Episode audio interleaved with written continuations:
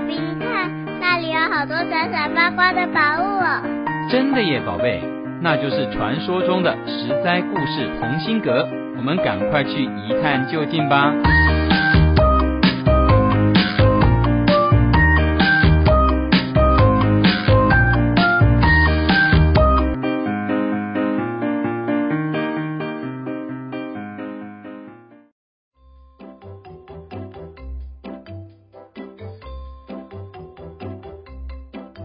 各位亲爱的大朋友、小朋友，大家好！我是陪你在故事里寻宝的琪琪姐姐。在讲完了八集的帝王故事之后，在今天的帝王故事特辑里面，琪琪姐姐要分享几个很不一样的斜杠皇帝。斜杠 slash 这个词，它的意思是一个人拥有两种以上的职业、才能或是身份。哪里？中国历史上有不少的斜杠皇帝，他们既要承担统治天下的责任，却又拥有第二种以上的职业、兴趣或是才能。例如，有发明家皇帝、旅行探险家皇帝、文学家皇帝、艺术家皇帝，还有木匠皇帝、古董收藏家皇帝，还有运动皇帝等等。今天我们第一个要介绍的就是旅行探险家皇帝周穆王。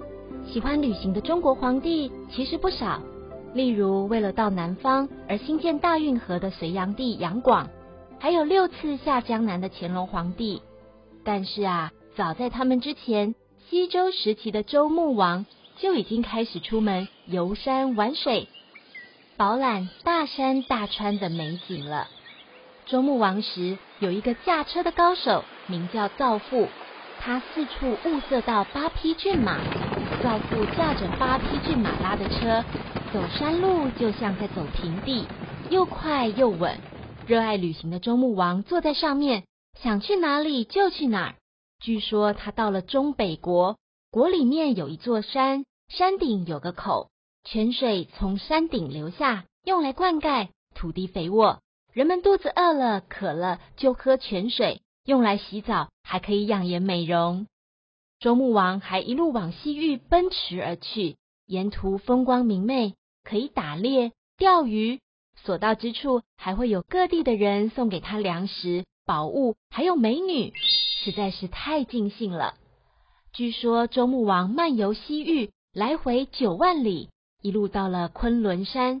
也就是西王母娘娘所在之地，西王母娘娘还在瑶池宴请周穆王，两个人唱歌宴饮，留下了一段佳话。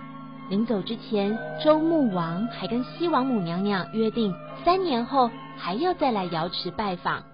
后来，唐朝诗人李商隐就写了一首诗《瑶池》：瑶池阿母启窗开，黄竹歌声动地哀。八骏日行三万里，穆王何事不重来？诗里面的瑶池金母感叹：周穆王的八匹骏马可以日行三万里，可是怎么爽约了都没有再到瑶池来见我呢？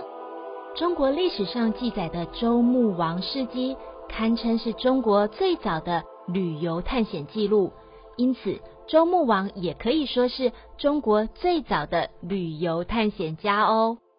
古时候啊，交通不方便，能够有钱又有闲去旅游探险的人毕竟是少数。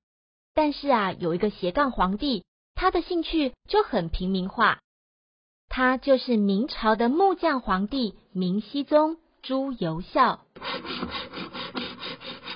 明熹宗的父亲。在战战兢兢当中登上皇位，他继位之后，才让儿子开始读书、接受教育。但是没有想到，才刚当上皇帝一个月，就突然不明不白的过世了。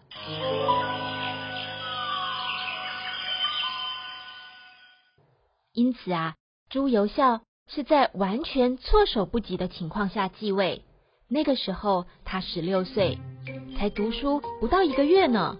历史学家猜测他是一个不识字的文盲，看不懂公文奏折，也听不懂大臣们文绉绉的话，也担心他像父亲一样死得莫名其妙。唉，因此他干脆把治理国家的事情都交给了身边的太监魏忠贤，自己呢，投入最喜欢的事情就是做木工了。因为皇帝只专心在木作上面，帮他管事的宦官魏忠贤就会趁机把重要的国家大事在这个时候拿去问他。皇帝正专注的在雕琢木头，不耐烦的就对魏忠贤说：“好好好，我知道了，就照你说的去办就好啦。”明熹宗在位七年，几乎都待在他的工作室里面玩木头。他不仅会制作各种小木偶、戏台、玩具，他还曾经改良睡觉用的床组哦。当时的床啊，用料实在，但是很笨重，每次都需要十多个人合力才搬得动。明熹宗啊，就动脑筋画设计图，亲自锯木头、钉木板，制作出能够折叠、好移动、上面还雕了花的轻巧床组。当皇宫要整修紫禁城的时候，他还亲自参与设计、监工，大展身手。明熹宗自己在宫内做了很多的木工作品，派人拿到宫廷外面贩售。因为制作精巧，又是出自皇帝之手，因此富豪们争相收购，价格好得不得了。人们都称他是鲁班在世。明熹宗二十二岁划船游玩的时候，帆船掉入水里，从此之后啊，身体就不好。二十三岁时过世，把王位传给了他的弟弟，也就是明朝的最后一位皇帝崇祯皇帝。各位亲爱的大朋友、小朋友，今天我们介绍了两位斜杠皇帝：旅行探险家周穆王，还有木匠皇帝明熹宗，是不是很有趣呢？下次我们要来介绍发明家皇帝哦，实在故事同心阁，我们下次再见喽。